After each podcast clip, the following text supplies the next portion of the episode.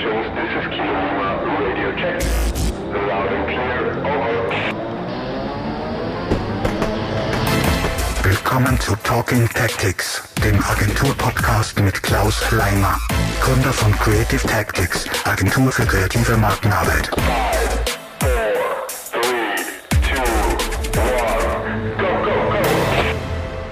Herzlich willkommen zu einer neuen Folge, zur 30. Folge von Talking Tactics. Heute habe ich eine Spitzensportlerin zu Gast und es freut mich sehr, dass du die Zeit gefunden hast, zwischen Trainings, Turniere und so weiter diesen Podcast da rein zu quetschen. Den ersten Podcast, wie du mir vorher verraten hast. Herzlich willkommen in der Show. Tina Besendorfer, hi. Hi, freut mich, dass ich mitmachen darf und bin schon gespannt, was mir erwartet.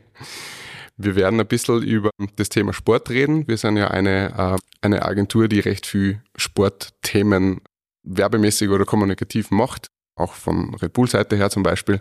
Und darum würde mich jetzt vor allem einmal ein bisschen die andere Seite, also die, die Sportlersicht interessieren, wenn wir da wieder auftauchen mit, heute sind es nur Mikros, aber normalerweise Kameras und so weiter, wie du das siehst. Aber vielleicht vorab. Du spielst Tennis. Genau. Du spielst relativ gut Tennis. Ich probiere es auf jeden Fall. Naja, du bist Nummer eins in Österreich. Genau, ja. Und du bist, wir haben jetzt vorher diskutiert, jetzt aktuell zum Aufnahmezeitpunkt 44. der Weltrangliste. Ja, genau. Also auch da, das ist nicht mehr Hobby. Also du bist Profisportlerin. Genau, ja. Wie fühlt sich das an? Wie ist, wie ist das Leben als Profisportlerin? Stressig? Zurzeit stressig natürlich, weil Sommersaison ist im Tennis die Saison so. Also ich bin viel unterwegs, aber generell bin ich einfach dankbar, dass ich quasi meine Leidenschaft als Beruf machen kann und das ausüben kann. Vielleicht so zum, äh, zur Erklärung für alle, die gar keinen Plan haben, im Tennis auch vielleicht, wie wird man denn überhaupt 44. der Weltrangliste? Also wie, wie, oder wie setzt sie die Punktezählung zusammen in der, in der Weltrangliste? Zählen da die Turnierergebnisse oder? Genau, ja, also man spielt eben verschiedene Turniere, kann man weltweit spielen. Ich bin natürlich hauptsächlich in Europa unterwegs, weil das halt leichter ist, also zum Erreichen. Und genau, und da sammelt man dann Punkte auf den Turnieren, also für jeden Sieg quasi kriegst du Punkte und die zählen sie eben dann zusammen und ergeben dann, was du in der Weltranglisten für einen Platz einnimmst. Okay. Wie war, vielleicht ganz kurz, wie war da die, die Corona-Zeit? War das da ein bisschen eingefroren oder gab es da auch Turniere? Weiß ich gar nicht. Äh, na, das ist tatsächlich echt eingefroren worden. Ganz am Anfang haben wir gar nicht trainieren dürfen.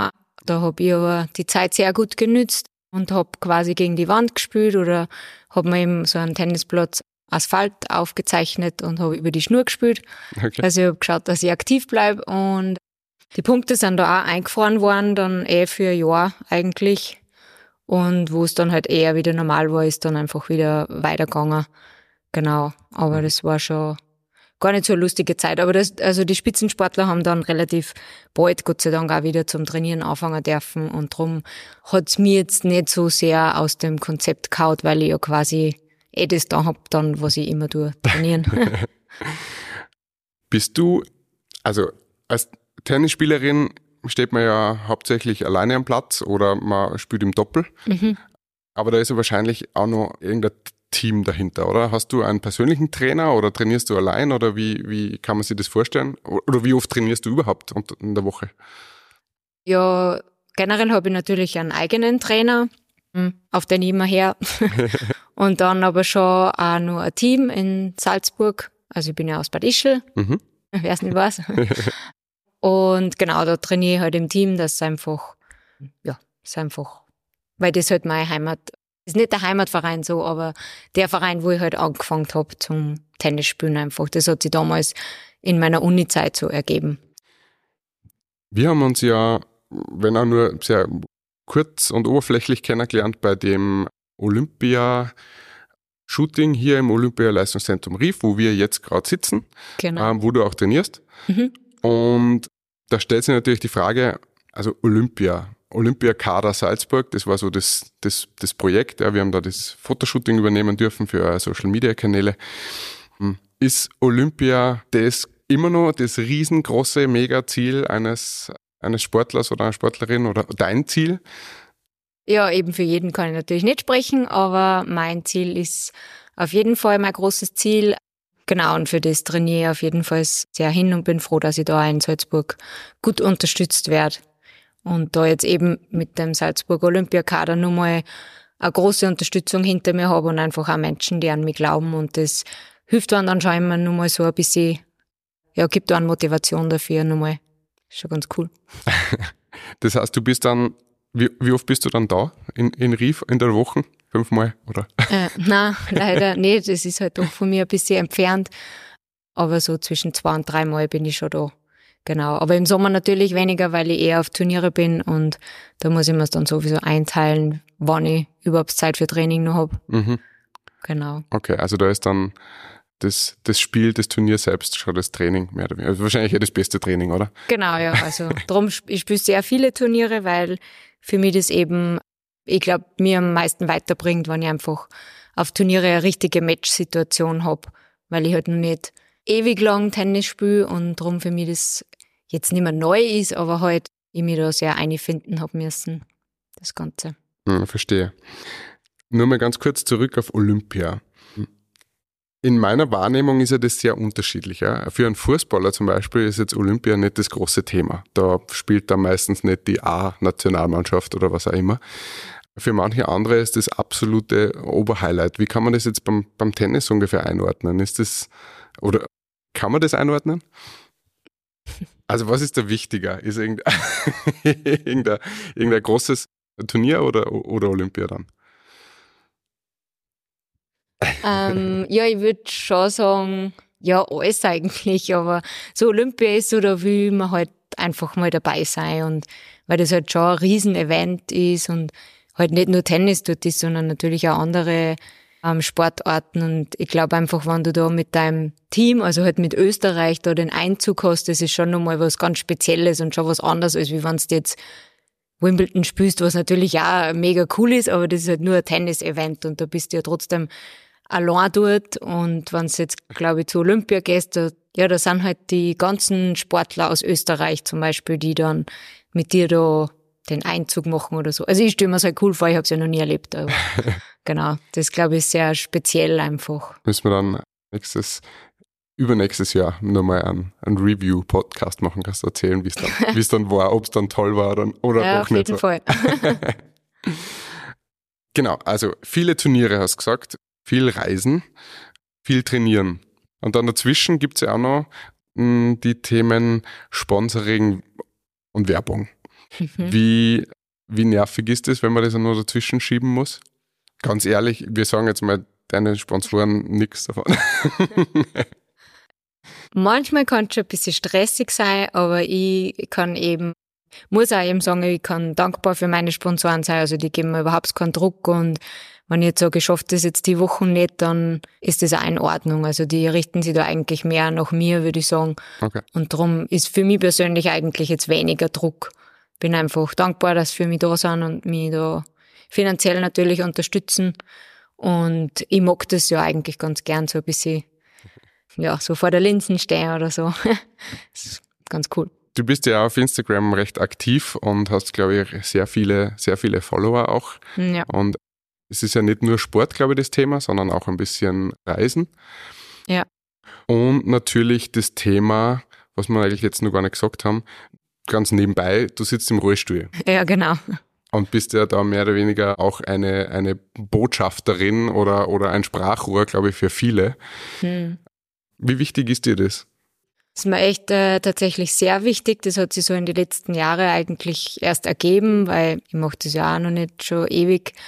Aber ich finde einerseits wirklich gut, dass ich anderen Rollstuhlfahrern, vor allem frisch Verletzte, helfen kann, motiv zu motivieren oder halt einfach zu zeigen, hey, was ist denn alles möglich im Leben. Also man muss nicht nur daheim sitzen und nichts da, man kann echt, echt, echt viel im Rollstuhl machen.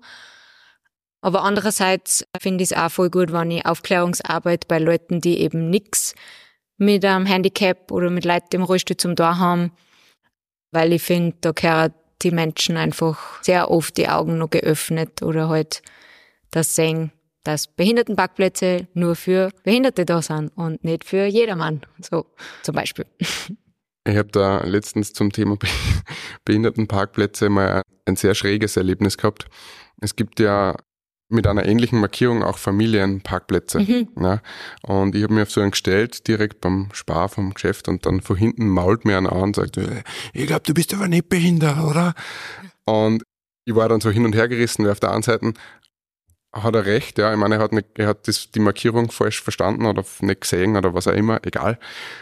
Andererseits, was hätte dann da, wenn jetzt meine Frau am Beifahrersitz beispielsweise dem Rollstuhl ausgestiegen war oder sonst was. Ja. Das ist auch super unangenehm. Aber ja, total schräge, unangenehme Situation für alle dann. Ja. ich habe dann gesagt, das ist so ein Familienparkplatz. Und, naja. Aber egal, das ist nur so, so nebenbei. Aber Props an Erm, weil ich finde, es gehört mehr Leute, also auch wenn das jetzt eigentlich falsch war ähm, von Erm, aber dass generell Menschen gibt, die was sagen würden, weil oft, ich muss leider zugeben, ich bin auch oft so und sag dann nix, Okay. weil irgendwie, ja, man oft dann irgendwie nur blöd angeschnauzt wird oder so. Wirklich. Oder halt so, ja, ich gehe nur kurz rein und dann verschwinden sie. Ja, das bringt jetzt auch nichts, weil wenn dann ein Rollstuhlfahrer kommt, der den Parkplatz braucht, der fährt dann auch nicht fünf Runden und wartet, Ja, bis dass die wieder kommen. Also im Endeffekt denke ich mir dann immer, ich spare mir meine Energie und lass einfach. Aber drum finde ich es gut, wenn es Menschen gibt, ohne Rollstuhl, die was dann vielleicht was sagen würden Mhm. oder so. Aber halt, sie sollten das Zeichen gescheit lesen. Vielleicht für die, die die, die, die jetzt nicht kennen, vielleicht kannst du mal kurz, du hast vorhin gesagt, du bist noch nicht, du spielst eigentlich noch nicht so lang Tennis. Ich glaube, jetzt ist für einige dann klar geworden, wieso es vielleicht, wie soll ich sagen, wieso das gehen kann, dass wenn man noch nicht so lange Tennis spielt, dass man Nummer eins in Österreich ist und so weiter. Aber holen Sie mal kurz ein bisschen ab. Also, wann ist das passiert? Was ist vielleicht passiert? Was, was hast du eigentlich? Und wie bist du zum Tennis gekommen? Ja, also ich habe 2007 mit 18 Jahren einen Freizeitunfall gehabt, bin eben seitdem im Rollstuhl querschnittsgelähmt. Mhm. Also ich kann meine Beine weder bewegen noch spüren, also genau, bin eigentlich immer im Rolli Mhm. und hab dann aber eigentlich tatsächlich erst 2015 das erste Mal einen Tennisschläger in der Hand gehabt.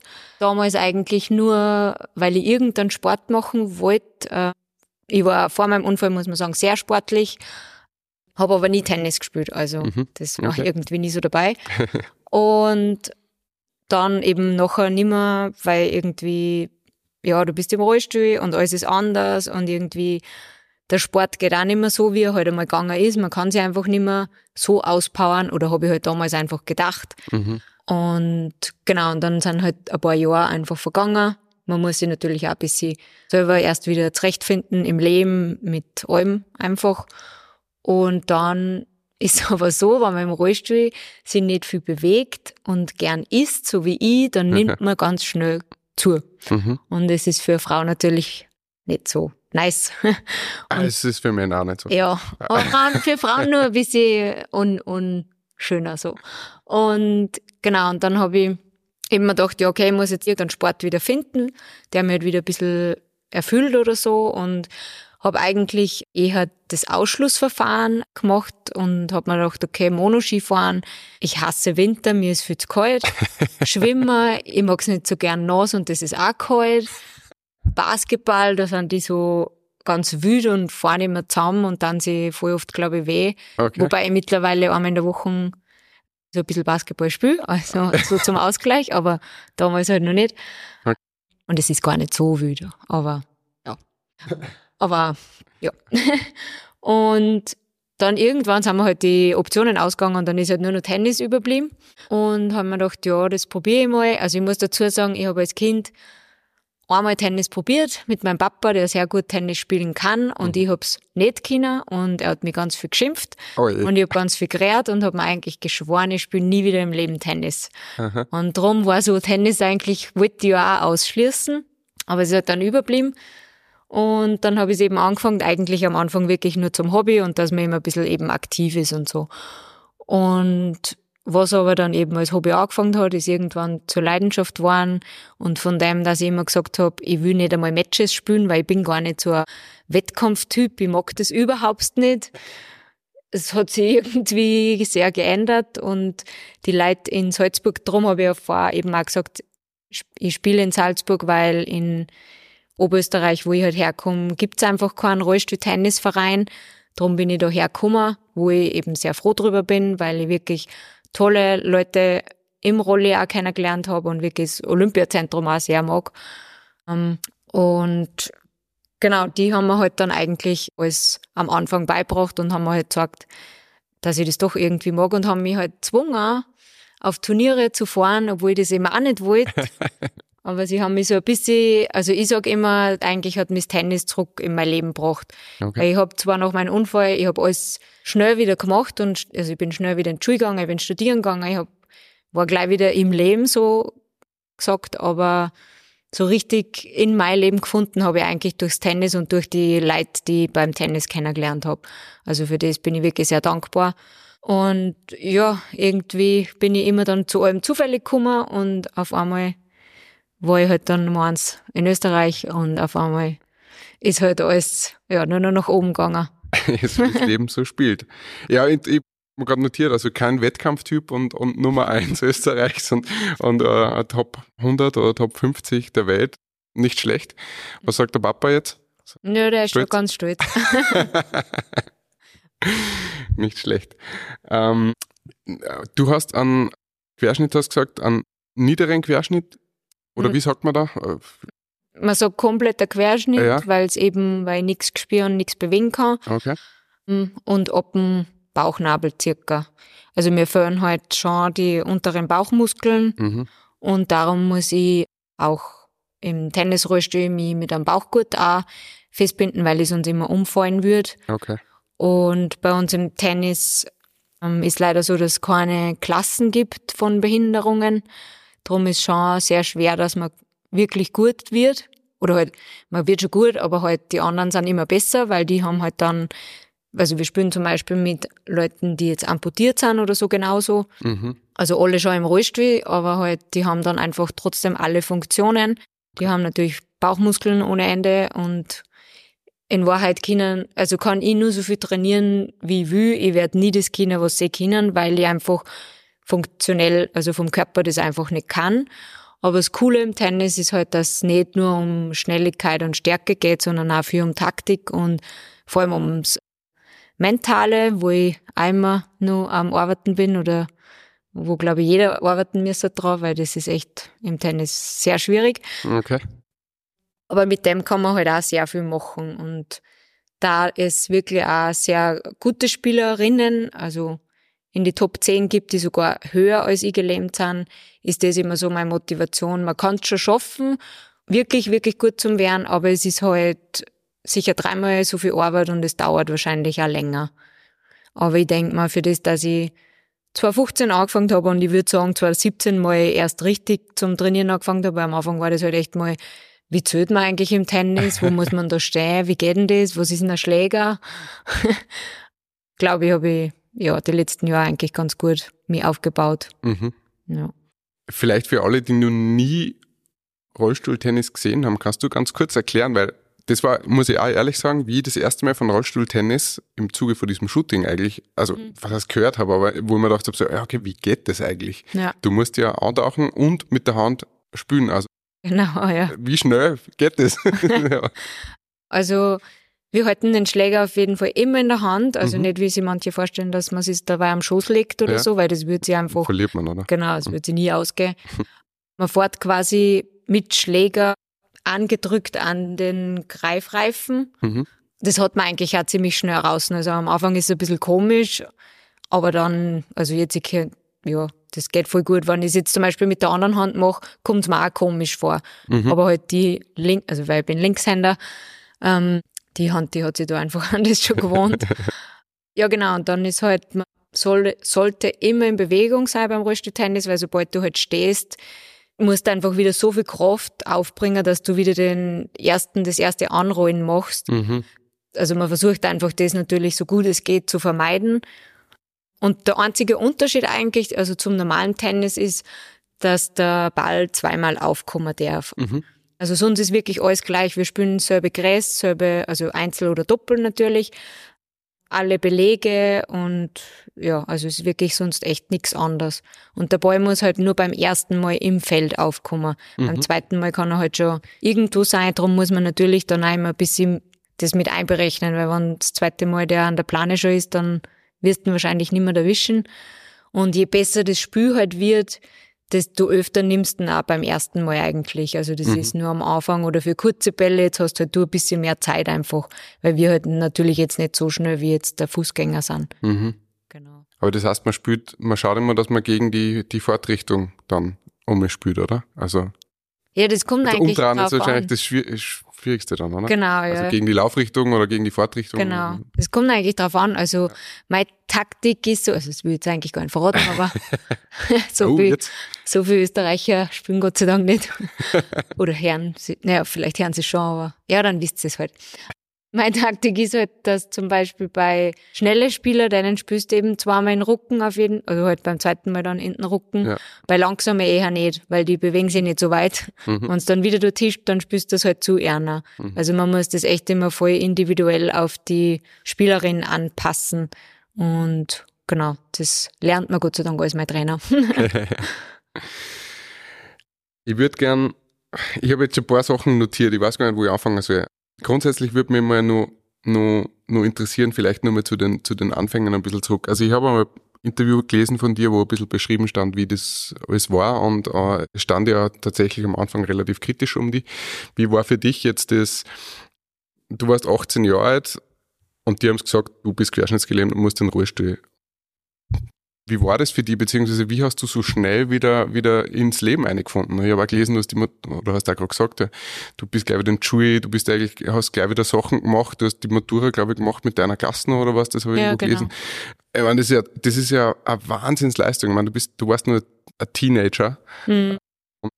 Ich weiß nicht von, jetzt bin ich auch schon, jetzt bin ich auch schon 35, jetzt mittlerweile bin ich an einem Punkt, wo ich, wo ich mir auch denke, okay, ich habe mir früher gedacht, mit 18, ich bin fertig und ich kann alles und pff, was soll sich groß ändern? Aber man ist mit 18 halt einfach nur verdammt jung und hat wenig Lebenserfahrung. Hm.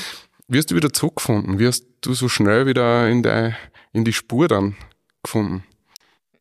Ja, Oder gute bist du einfach Frage. so hardcore? Ich glaube schon.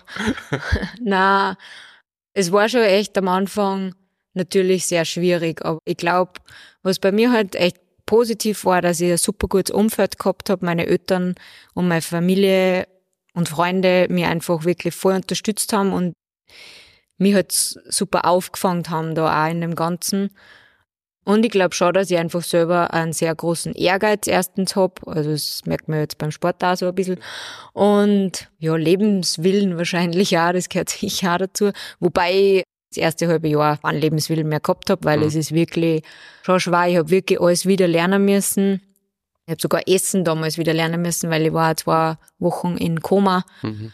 und bin halt künstlich ernährt worden und das war alles, war nicht so einfach eigentlich, aber da ganz am Anfang muss ich sagen, da, da denkt man über das noch gar nicht so nach. Also da ist irgendwie nur, schaut, dass jeder Tag irgendwie vorbeigeht, Mhm. jeden Tag lernst vielleicht ein bisschen mehr oder, also da habe ich mir auch noch gar nicht so einen Kopf gemacht drüber, okay, ich bin jetzt im Rollstuhl oder ich habe das schon realisiert und habe es einfach scheiße gefunden, Ja. aber ich habe halt versucht, dass jeder Tag irgendwie vorbeigeht, so blöd gesagt. Und dann war bei mir schon einfach die Motivation für die Schule da, weil ich war, ich bin halt voll gerne in die Schule gegangen und ich war eben in der vierten Hack, wo das passiert ist und wollte eben unbedingt eigentlich Matura machen, weil es war halt mein Plan so. Also ich wollte jetzt nicht nur, weil ich jetzt im Rollstuhl bin, wollte ich nicht einfach meinen Plan ändern. Im Endeffekt hat er sich dann eh vollkommen geändert, weil Tennis ist eben nicht auf der Liste gestanden. Profi-Tennisspielerin war damals nicht auf der Liste. Nein.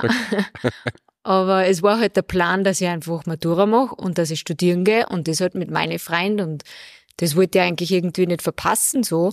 Und ich glaube, das hat mir eigentlich so den Drive gegeben die ganze Zeit, weil ich mir gedacht habe, ich muss jetzt wieder, Black gesagt, auf die Füße kommen Ja. Und halt weitermachen, weil sonst schaffe ich es nicht, dass ich die Matura mache mit denen. Und ich habe dann auch, weil normalerweise ist so, wenn du jetzt mit dem Zustand, wie damals war, auf die Reha kommst, dann glaube ich, bleiben andere so zwischen drei bis sechs Monate auf Reha. Und ich bin nach zweieinhalb Monaten heimgegangen, weil ich gesagt habe, entweder ihr schafft es, dass ich wieder so weit fit bin, dass ich in meine Klasse wieder gehen kann im Anfang Schuljahr, September, Oktober, irgendwo da halt. Okay, ja. mhm. Oder ihr seid schuld, dass ich Matura nicht mache, weil mit wem anderen mache ich die Matura nicht. Ich mache nur mit meiner Klasse das. Gell? Also ich hab gleich mal ein wenig da Druck gemacht. und man muss eben auch sagen, die im Reha-Zentrum, ich war in Tirol, in Bad Hering, die sind wirklich top ausgebildet und die haben mir wirklich voll geholfen, ähm, dass ich einfach alles wieder selbstständig machen kann. Zu Hause, dass da alles für mich quasi was umbaut hat, werden müssen, umbaut wird, bis, also zur rechten Zeit einfach, weil das hat ja dann auch in Wahrheit schnell gehen müssen. Mhm. Oder beziehungsweise am Anfang war es halt alles noch ein bisschen professorisch, aber ist schon gegangen. Und meine Schule war dann auch ziemlich kulant. Also ich bin eben, ich glaube, drei, vier Wochen später halt erst eingestiegen dann. Aber ja, das war irgendwie so meine Motivation an dem Ganzen. Und da habe ich dann gar nicht so Zeit gehabt, irgendwie, dass ich mir denke, boah, ich bin aber jetzt im Rollstuhl und das ist jetzt für immer. Und Mhm. da habe ich vielleicht so Momente gehabt, aber dann habe ich mir wieder gedacht, boah, ich muss lernen und das ist ja voll anstrengend. Und also da war dann Schule irgendwie ständig in meinem Kopf. Und in Wahrheit habe ich dann irgendwie nie so ein richtiges Tief gehabt, so wie viele andere erzählen, dass halt dann irgendwie Monate nichts da können oder so. Weil ich halt, glaube ich, dann auch, wo ich heimgekommen bin, eben so gut aufgefangen worden bin und mir nie anders vorgekommen bin oder nie, dass jetzt Lebens, das Leben anders ist oder so. Also es war trotzdem immer alles gleich. Wir haben alles gleich gemacht. Wir sind fortgegangen damals. Ja. Und ja, ich habe halt das gemacht, was halt ein anderer 18-, 19-Jähriger dann auch tut, in Wahrheit. Und das war ganz cool, glaube ich, dass, ja. Wäre das letztendlich ein bisschen so ein, so ein Tipp an, an andere, dass man sich vielleicht gar nicht zu, zu sehr über das Leben dann versucht, Gedanken zu machen, sondern das, was am Vortag des Unfalls vielleicht nur relevant war, schauen, dass man an dem festhält, weil auch wenn sie natürlich viel ändert. Ja, sicher. Also ich Kleine glaub, Ziele. Genau, Ziele setzen ist, glaube ich, voll wichtig. Ich meine, das ist eben auch wieder unterschiedlich, weil wenn du jetzt natürlich Arbeiter bist oder halt irgendwie am Bau und dann hast du den Unfall, dann wirst du halt da nicht mehr zurückkommen wahrscheinlich. Hm. Aber andere Ziele einfach setzen, schauen, was einen gut tut und das halt dann verfolgen, so gut es halt geht. Also ich rede halt so leicht, ich habe trotzdem natürlich sehr viel Tiefs gehabt und war sehr traurig und sehr ja, hilflos halt auch oft. Aber irgendwie habe ich mir gedacht, irgendwie wird schon weitergehen. Und für mich ist immer so, ich glaube halt dran, dass jedem sein Schicksal ein bisschen vorgeschrieben ist und jedem muss das passieren, was passieren muss. Und mir hat halt das passieren müssen und damit ich sehe, was ist trotzdem noch möglich und vielleicht, dass ich jetzt da bin und eben andere Leute weiterhilfe und eben sagen kann, dass der Rollstuhl nicht der Stopp ist oder nicht das, der Weltuntergang oder so. Also es gibt erstens mal viel, viel schlimmere Sachen und zweitens, man kann einfach vor allem heutzutage schon so viel machen, wenn man irgendeine Einschränkung hat, weil es gibt so viel Hilfsmittel und ja, man kann wirklich fast alles machen, außer Stiegen. Das sind, das sind so der Horror. Also ich finde das total toll und erstaunlich, wie du, wie du, du drüber redest und auch mit dieser gewissen Leichtigkeit. Ich finde, du musst dich ja da null nicht dafür entschuldigen, dass du da, da leicht redest. Ich finde eher im Gegenteil, ich glaube, dass das irrsinnig inspirierend da sein kann. Ich will nur nicht, dass das sich so anhört, als hätte ich das alles so easy cheesy gemacht, weil so war es natürlich auch nicht. Also man hat schon echt schlimme Tage auch dabei, aber im Großen und Ganzen, glaube ich, habe ich es halt ganz gut überwunden. Ich will jetzt nicht die, die, die schlimmen Sachen hervorheben, aber eine Frage, weil in der letzten Folge mit der, mit der Anita war das auch Thema, was ganz oft vergessen wird von den Leuten da draußen, ist, dass es nicht nur darum geht, dass du nicht gehen kannst und nicht Stirn steigen kannst, sondern ja, mit einer, mit einem, mit einem Querschnitt hat sie ja, je nachdem, wo er, welcher Höhe er ist, kommen ja viele andere Sachen auch dazu, die teilweise noch viel belastender sind als das eigentliche Nicht-Gehen. Wie, wie, wie, wie siehst du das oder, oder was, was denkst du ist wichtig, dass die Leute draußen wissen und checken, außer die Behindertenparkplätze frei halten? Ähm, ja, das stimmt tatsächlich. Es ist eigentlich viel schlimmer an am Querschnitt, dass die Blase nicht mehr funktioniert wie vorher Hm. und Darm nicht mehr funktioniert wie vorher. Also dass das der Toilettengang einfach ganz anders ist und man das natürlich auch lernen muss am Anfang. Das ist natürlich blöd und schwer und was weiß ich, irgendwann hat es sich aber eingespült, aber es ist trotzdem nie normal. Mhm. Weil bei mir, ich, kann, ich spüre zum Beispiel nicht, wann ich aufs Klo muss. Mhm. Ich muss immer rechnen, wann war ich das letzte Mal am Klo, wie viel habe ich getrunken, was habe ich getrunken, Weil oft dann gesagt, warum trinkst du keinen Kaffee? Ja, weil der, da muss man ziemlich viel aufs Klo. Mhm. Deswegen trinke ich nicht, weil ich einfach, oder man muss halt immer mitdenken, alles was man tut. Und das muss man, finde ich, halt, weiß ich nicht, Rollstuhlfahrer, Querschnittgelähmter sehr, sehr oft. Ich kann viele Sachen nicht machen, wie zum Beispiel jetzt auf einem normalen Holzsessel zum Sitzen, weil wir einfach, die Struktur der Haut ändert sich. Generell, man nimmt meistens ja auch ein bisschen ab bei die Beine und so. Da kommen einfach dann die Knochen ärger aus, man kriegt sehr leicht Druckstellen. Man kann einfach viele Sachen nicht mehr machen, über die man aber dann meistens gar nicht redet, weil das ist halt, das wird für einen selber so normal. Aber wenn man dann das erklären muss, dann fällt mir manchmal auch auf, auf was ich eigentlich alles aufpassen muss, ständig. Ja. Und mitdenken muss, ständig. Das ist so schon ziemlich anstrengend so. Und ich finde schon, dass halt die Leute wissen sollten eben, dass ein Querschnitt nicht nur nicht gäng ist, sondern halt oft auch, oder halt eigentlich immer halt damit eben auch kommt, dass halt Kloge anders ist und sehr viele Dinge anders sind. Einfach auch, zum Beispiel jetzt im Sommer beim Tennis, wenn es zu heiß ist auf meine Beine, ich muss da Wasser drauf sprühen, weil meine Beine können nicht schwitzen. Die können das nicht abtransportieren. Das heißt, wenn mir da zu heiß wird auf die Füße, dann, dann steigt mir das so in den Kopf, dass ich mich auf nichts mehr konzentrieren kann, weil, weil ich dann einfach komplett dehydriere. Ähm, Und Leute, die zum Beispiel, das habe ich selber eigentlich gar nicht so gewusst, das ist mir gerade vor ein paar Tagen erst bewusst worden, weil ich da mit einem unterwegs war, ein Tetra, der eben noch höher gelähmt ist, also Halswirbel. Die können gar nicht schwitzen und die sind, wenn es einfach ein bisschen warm ist, die sind fast aufgeschmissen. Die müssen sich ständig mit so einem was, Sprühwasser ansprühen. Also Die haben ständig ein nasses T-Shirt, weil sie einfach das nicht abtransportieren können. Und das sind schon echt Probleme, so die man dann hat, auf die man halt ständig aufpassen muss, weil man sonst vielleicht umkippt oder so und halt den Sommer einfach nicht bockt. Ja. Und das sind halt Sachen, auf die keiner denkt oder Ja, oder im Winter, oder? Also die Wärmeregulierung. Meine, du hast Genau. jetzt, du hast jetzt, du hast jetzt keine kalten Fiers, aber du hast wahrscheinlich Fier- kalte Fiers, aber du spürst das nicht. Oder? Ja, genau. Also die sind, mir ist auch im Winter, drum habe ich eben vorher gesagt, ich hasse Winter, Ja.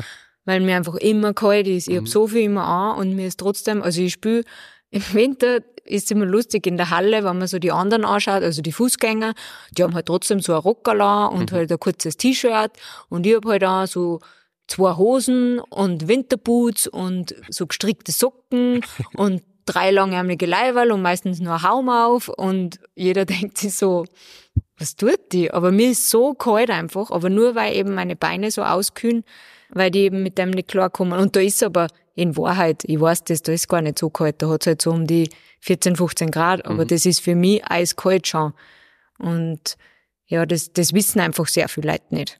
Genau. Gibt es nur irgendwas, wenn, angenommen, das wäre jetzt der erfolgreichste Podcast der Welt, ist er leider nicht. Und das würden alle Leute dieser Welt. Gibt es irgendwas, was du den Leuten, die gehen können und sie vielleicht nur keine oder wenig Gedanken über Rollstuhlfahrer und Fahrerinnen gemacht haben, was du ihnen sagen würdest? Gern, auf was mehr achten sollten? Auf was wir achten sollen, ist, glaube ich, einfach der normale Umgang. Es ist irgendwie so ein zweischneidiges Schwert, weil einerseits möchte ich, dass man voll normal behandelt wird, einfach wie ein normaler Mensch, was wir ja eigentlich ja auch sind. Aber auf der anderen Seite will ich schon, dass man sieht, eben, dass ich eine Behinderung habe und dass ich halt gewisse Dinge brauche, wie Behindertenparkplätze oder Behindertentoiletten. Und die brauche ich nicht, weil man, weil man gerade lustig ist, sondern weil ich die halt wirklich eben wegen der angesprochenen Sachen oder weil ich halt Platz brauche mit dem Rollstuhl, dass die halt wichtig sind, dass die nicht nur da sind, ja, einfach so, sondern dass man halt das schon auch sieht oder halt schon auch sieht, dass eben ein Rollstuhlfahrer schon ein bisschen mehr Probleme hat oder halt Hürden, die er jeden Tag eigentlich meistern muss. Genau, also es ist irgendwie so normal sein, aber doch halt das Unnormale sehen, also unnormal, aber ja. Ja, ich, ich glaube, ich weiß, was du meinst. Ich kann es jetzt nur von meiner Perspektive jetzt zum Beispiel sagen, ich tue mir auch oft ein bisschen schwer, was Hilfe anbieten angeht. Also jetzt zum Beispiel vor, wie wir da umgekommen sind, ich hab, wir sind losgegangen, wir haben ein paar Meter zurücklegen müssen in diesen Seminarraum, wo wir da jetzt sitzen. Und ich war mir nicht ganz sicher, ob ich fragen soll, ob ich, ob ich schieben soll oder nicht. Ich hab's dann nicht da, wie du gemerkt hast, aber dann bei der Tür vorne habe ich gedacht, okay, da ist ein kleiner Ding, da, da frage ich jetzt. Da ist man so ein bisschen vorsichtig, weil auf der einen Seite denkt man so, hey, das ist eine Profisportlerin. Oder keine Ahnung, der, wenn jemand im Rollstuhl sitzt, der ist ja das gewohnt, mhm. im Rollstuhl auch zu fahren und vielleicht ist es dann schon irgendwie zu aufdringlich oder zu dieses, weiß nicht, betüdeln, nur weil man im Rollstuhl sitzt, ich weiß es nicht. Wie, ja. wie, wie würdest, was wäre da der Tipp an mich jetzt zum Beispiel? Soll ich einfach fragen oder lieber nicht fragen und warten, ob was kommt? Für mich, und ich kann natürlich da nur für mich sprechen, wie es bei mir ankommt, ich finde es immer sehr nett, wenn man fragt, wenn man das will, also wenn man gern Hilfe anbieten will, dann sollte man bitte fragen. Mhm. Aber dann einfach, wenn derjenige sagt, na danke, das dann auch genauso akzeptieren, weil das ist auch sehr, oder das ist für sehr viele Menschen, glaube ich, sehr schwer. Mhm. Weil ich habe schon so oft, oft weh natürlich eben, wenn es wo bergauf geht, gefragt oder manchmal gar nicht gefragt, sondern einfach angeschoben und das geht überhaupt nicht. Mhm. Ja, gut. Ja, aber das dann Menschen. Also mhm. es ist irgendwie, das ist auch wieder so. Das ist wie Schwangeren auf den Bauch greifen. Das geht gar nicht. Genau. Aber das ist auch wieder so eine komische, so zweischneidiges Schwert, weil einerseits haben Menschen voll so ein bisschen den Abstand zu Rollstuhlfahrern und reden nicht so und andererseits fragst du ja, wenn Lift, ma, was ist denn dir passiert? Oder eben schirmt da einfach hinten an, wo ich mhm. mir denk, ey, lasst mir doch ein bisschen so meinen Freiraum, so, das tut man doch nicht. Aber bei Rollstuhlfahrern ist das irgendwie, kommt man vor, weiß ich nicht, da gibt's irgendwie kein, entweder zu viel Distanz oder gar keine Distanz. Da gibt's keinen dazwischen oft. Und für mich ist eben oft schon passiert, bei mir ist eben oft schon passiert, dass einfach Leute mir helfen wollen, vor allem eben beim Auto einsteigen oder halt Rollstuhl verladen. Mhm. Und ich sag na danke und die kommen und greifen halt trotzdem hin mhm. und dann dann was und im Endeffekt brauche ich zehn Minuten länger, als wie ich eigentlich allein braucht hätte, weil sie halt da jetzt irgendwie, ich weiß nicht, mir kommt immer vor, die gängen dann haben und sagen, ich hab halt einen Rollstuhlfahrer geholfen. Drei Karma-Punkte. Genau. Check. Ja, genau. Und ja, darum, die, die was weiter dann, obwohl ich nein sag, die lasse ich halt einfach und denke mir mein Teil, aber eigentlich weiß man lieber, man kommt her, fragt und wenn ich sage, na danke, dann kann man auch gern wieder gehen. Und, oder sollte auch nicht dann zwei Meter weiter weg stehen bleiben und mich anstarren, als war irgendwie so ein Ausstellungsstück. Also sind alles Sachen aus der Realität, also das ist nichts, was ich mir jetzt ausdenke. Ja. Ähm, genau, also das irgendwie, man kann Hilfe gern anbieten, aber einfach einmal auch akzeptieren, finde ich ganz in Ordnung so. Und halt, es reicht dann auch, wenn man einmal fragt. Also auch nicht dann fünfmal fragen, sondern einmal ist in Ordnung. Alles klar, passt. Also alle, die das jetzt gehört haben, bitte merken, bitte vor allem auch weitergeben, ja, nicht nur für sich behalten. Du hast vorher das Stichwort mental gesagt. Mental und Tennis. Da würde ich jetzt gerne nur mal ein bisschen einhaken. Also du musst ja an sich mit der Lebensgeschichte mental irrsinnig stark sein. Das schiebe ich da jetzt einfach mal zu. Kann ich mir sonst anders nicht vorstellen.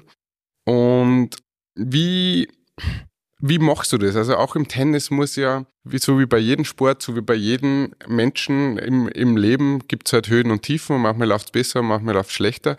Wie schaffst du dass du nicht in irgendeiner Selbstmitleids Spirale reinfällst oder dir denkst, naja, gut, aber ich kann halt jetzt nicht besser oder sonst irgendwas, sondern die immer wieder ans Limit pusht und eben auch, wie du vorher gesagt hast, dir die zum Vorbild nimmst, die eigentlich von den Voraussetzungen her oder die schlagen möchtest, die eigentlich von den Voraussetzungen her bevorteilt sind dir gegenüber. Sprich, weil es nur unter Anführungszeichen jetzt ein Bein amputiert haben zum Beispiel oder Beine amputiert haben, aber die vollen Bauchmuskeln zur Verfügung haben. Der Mentalmonster? Na.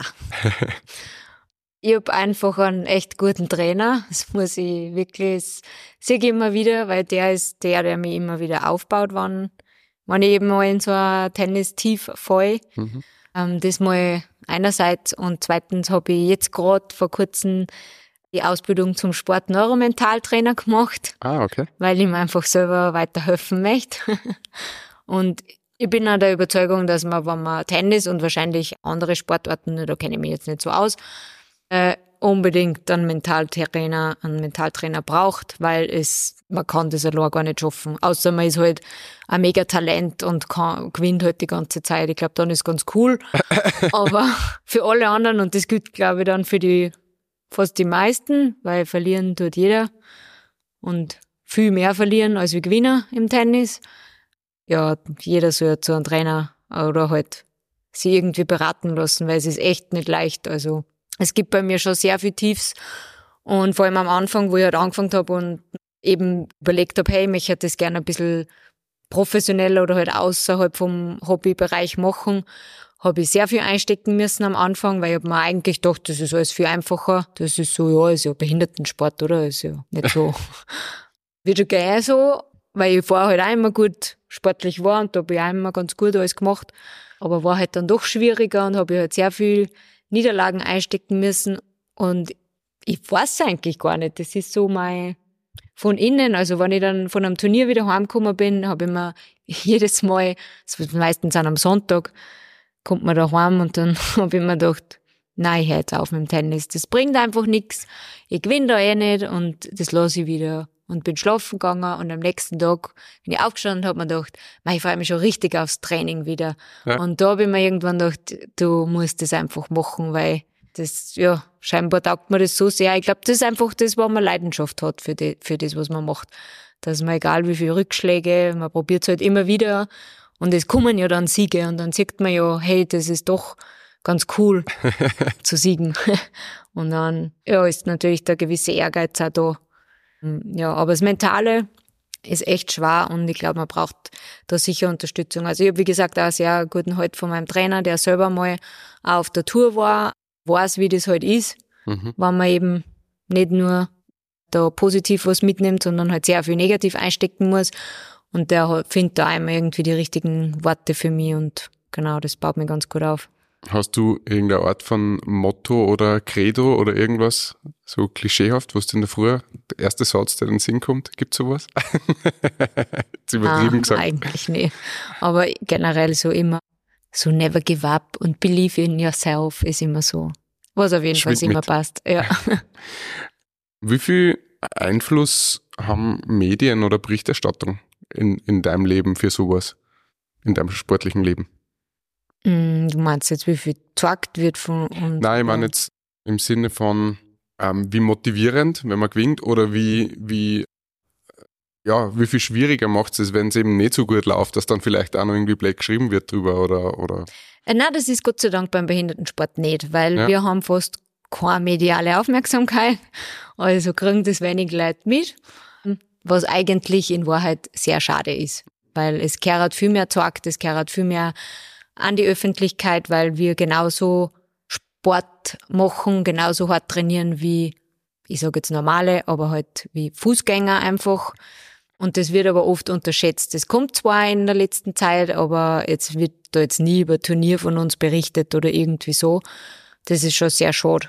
Äh, aber ich persönlich zum Beispiel auf mein Instagram, ich kenne jetzt von anderen, die dann dann immer nur andere Siege ein, mhm. wo ich mir denke, ja, aber dass die letzten drei Turniere nur verloren hast, war es halt keiner, gell, der was jetzt nicht voll auskennt im Tennis.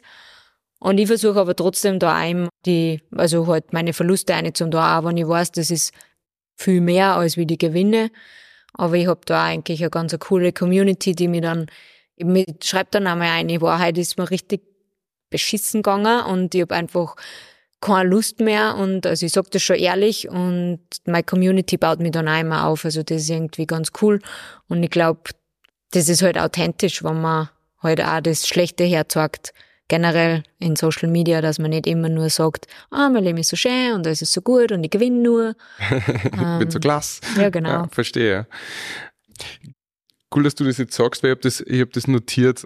Thema, jetzt bist du, jetzt ist Frauensport ja immer schon, also gerade Gott sei Dank auf dem aufsteigenden Ast. Frauenfußball ist jetzt auf einmal oder wird immer populärer, da wird immer mehr gemacht. Jetzt bist du im Frauensport, Behindertensport. Ich frage jetzt ganz frech so, ja. Wie, wie geht's dir damit? Wie, wie frustrierend ist es, wenn die Männer, die Dominik-Teams und wie sie, wie sie alle hassen, da so hoch gelobt oder in dem jetzt aktuell vielleicht er gerade nicht so, aber so in, im Mittelpunkt stehen. Also wäre das schon ein Wunsch, dass da einfach mehr passiert oder, oder dass es mehr nur gefördert wird oder was wäre die Idealvision aus deiner Sicht, wie das weitergehen soll? Ja, es war schon cool, wenn einfach da mehr gezeigt wird, aber eben beim Behindertensport wird Gott sei Dank eigentlich zwischen Männern und Frauen dann gar nicht unterschieden, weil mhm. einfach alles nicht gezeigt wird oder mhm. sehr wenig gezeigt wird. Ähm, aber ich finde halt schon, man soll halt einfach alles irgendwie gleich. Ich meine, natürlich kannst du jetzt in Fußgänger Tennis nicht mit dem Rollstuhl Tennis so nicht vergleichen, weil es gibt da viel mehr und schon viel länger. Aber ich finde trotzdem, es soll gezeigt werden und eben gesagt werden, dass eben das genau gleich, also weil beim, vor allem beim Tennis ist beim Behindertensport so, dass es echt sehr, sehr nahe an, an den normalen Fußgängersport rankommt, weil wir haben eben keine Klassen. Wir spielen genauso die Turniere, die die anderen auch spielen, also Wimbledon, US Open, da sind immer Rollstuhlfahrer auch, mhm. aber ich glaube, das sieht man dann gar nicht. Mhm. Also man sieht immer die, die alle in US Open spielen, aber dass danach, die Wochen drauf, US Open Rollstuhltennis ist, kriegt man halt zumindest in Österreich sicher nicht mit. Ja. In andere Länder vielleicht schon, weil da, da ist bei ein paar Ländern einfach doch ein bisschen populärer schon. Aber das ist halt ja schon schade, dass da immer nur so kurze Ausschnitte gezeigt werden oder halt dass man das halt gar nicht so, also wir haben auch fast nie Fotografen da oder irgendwie ein Medienteam oder so. Mhm.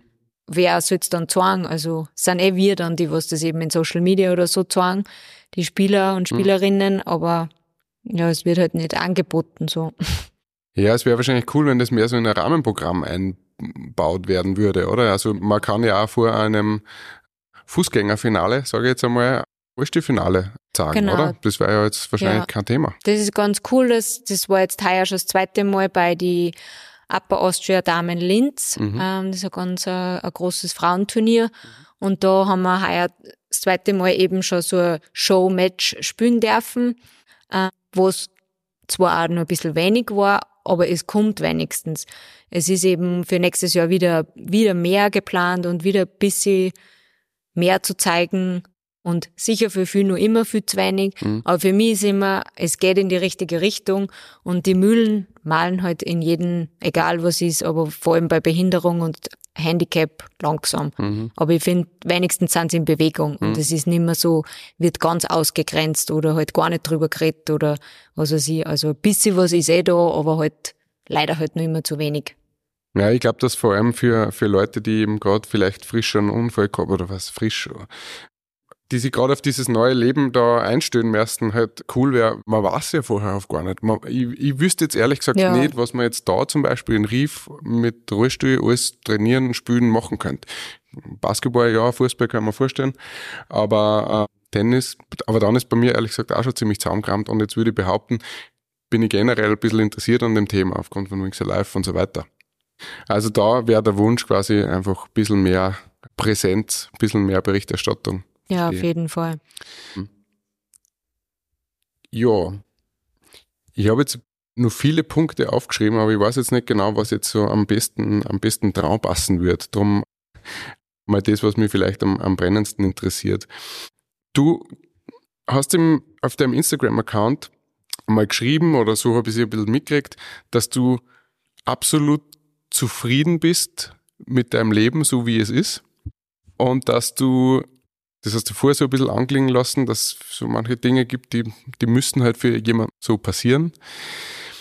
Wenn du jetzt, wenn du jetzt, wenn jetzt was wünschen könntest oder wenn du, wenn man jetzt in Richtung Wings for Life denkt, wenn es die, die Chance auf eine, auf eine Heilung gäbe in irgendeiner Form, würdest du das sofort nehmen, um all-in Risiko gehen oder, oder würdest du sagen, hey, ich bin, passt so, wie es ist für mich gerade? Also jetzt nicht, das ist ein bisschen blöd gefragt, ja, natürlich, ja, wenn du jetzt morgen gehen könntest, dann würdest du es machen. Mhm. Gehe mal davon aus. Aber wie, wie ist das sowas, wo man nur nachdenkt drüber? So, was wäre, wenn ich könnte? Oder ist das raus aus deinem Kopf? Für mich persönlich, ich überlege eigentlich da weniger drüber oder ich habe eigentlich ziemlich schnell auch nach meinem Unfall jetzt nicht die Hoffnung aufgeben, das will ich jetzt nicht sagen, aber halt mir ist gerne, also auf der Reha gesagt worden, du wirst nicht mehr gehen können. Hm. Und das Wings for Life, oder wann wenn sie mal was finden, dann wird das für die sein, die ganz frisch verletzt sind, mhm. aber wahrscheinlich nicht mehr für die. Und mit dem habe ich eigentlich mich ganz cool abgefunden und habe mir halt für mich einfach die Einstellung genommen, ich hoffe da jetzt auf gar nichts und wenn es mal kommt, ja, dann ist eh cool. Aber ich bin sicher nicht so, dass ich jetzt jeden Tag oder so mir denke, was war denn, wenn es jetzt wieder kennst oder so. Aber natürlich, manchmal redet man über das oder halt vor allem auch mit Frischverletzten, die dann halt sagen, Ma, aber wie kannst du das so annehmen oder akzeptieren ist immer so ein schwieriges Wort, aber halt ja, annehmen würde ich sagen. Dann denke ich mir, es ist eigentlich voll schwierig, weil eben, wenn jetzt wer sagen wird, du kannst jetzt sofort wieder gehen und alles, wo nämlich dazu kommt, also das Gehen ist ja wie gesagt nicht das Hauptproblem. Ja. Da hätte ich lieber, dass mein Blasen und mein Darm und das wieder alles normal ist Mhm. und ich halt die zehn Stiegen nicht gehen kann, als wie ich kann gehen und das andere funktioniert nicht. Also Verstehe. das ist einmal, das muss man einmal ein bisschen sehen, was ist wirklich wichtig, nämlich fürs Lebensgefühl einfach. Mhm. Ähm, aber wenn halt wer das sagen würde, dass jetzt ab morgen ist alles wieder ganz normal, dann müsste ich ganz kurz mal überlegen, ob ich das halt wirklich möchte, weil ich mir halt schon überlegen muss, was passiert denn dann? Weil dann kann ich nicht mehr Nummer eins in Österreich im Tennis sein. Oder halt nicht mehr zu die Paralympics, weil Olympics ist ja nicht, fahren oder halt hoffentlich. Also das war schon so eine Überlegung, so im Endeffekt, wie, wie du halt sagst, ich darf schon machen natürlich, weil dann einfach alles ist wieder normal und ich kann ganz andere Sachen dann da. Aber ich habe mir halt trotzdem jetzt mein Leben so aufgebaut, dass einfach alles rund um und um so passt und so schön ist für mich und ich das so mag.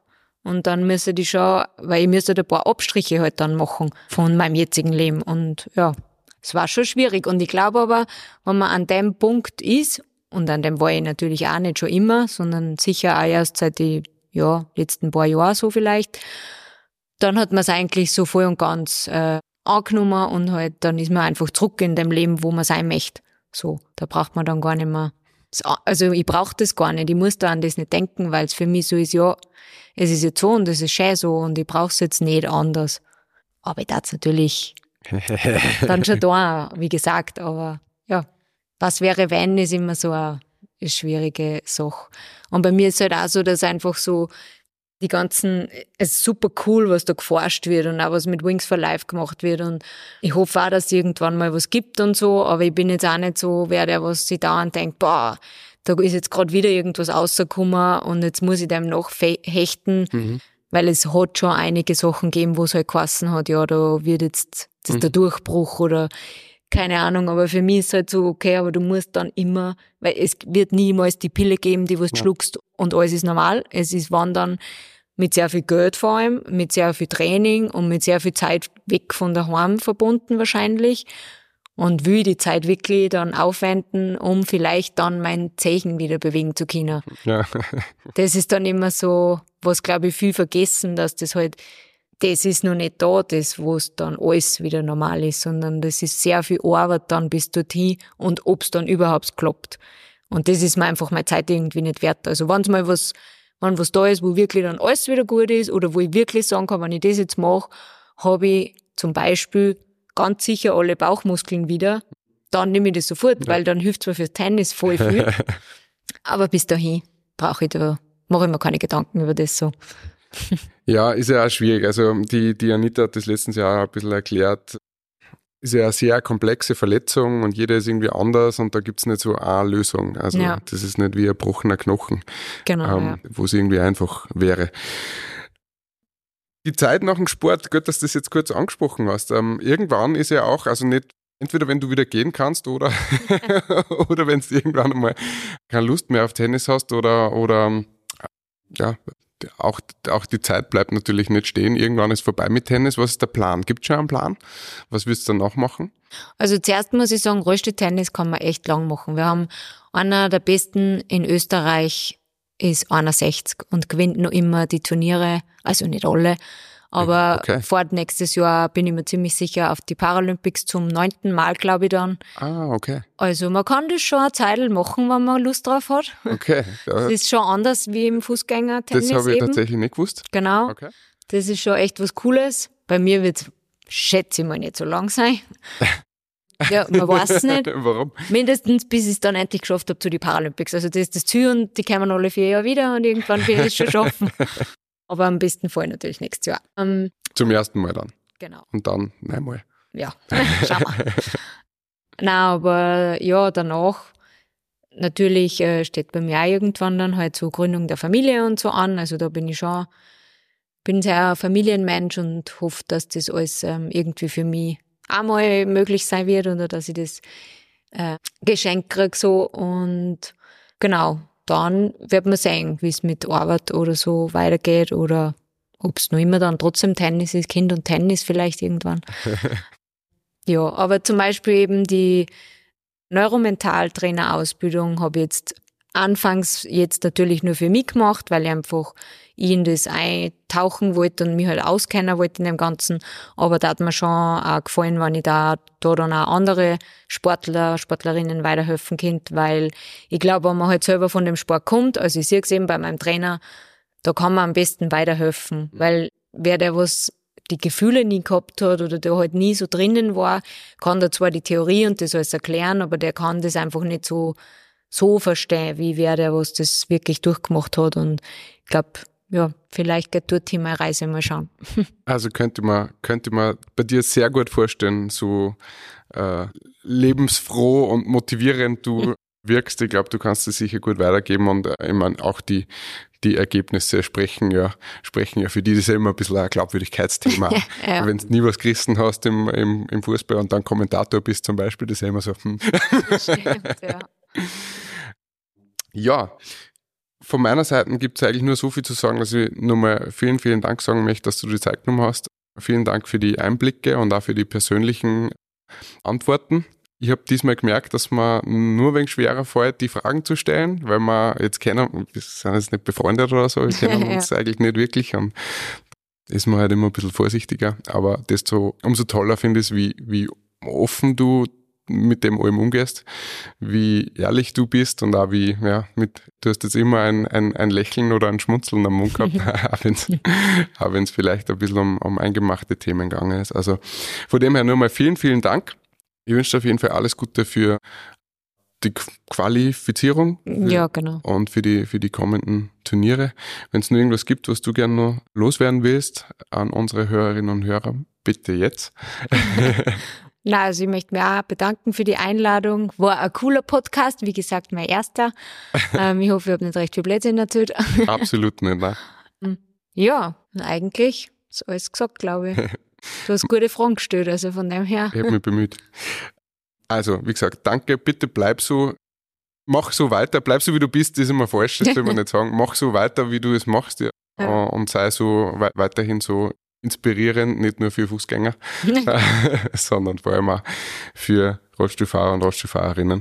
Vielen, vielen Dank, alles Gute und bis bald mal wieder. Dankeschön. Dieser Podcast wird produziert von der Agentur Nordhang.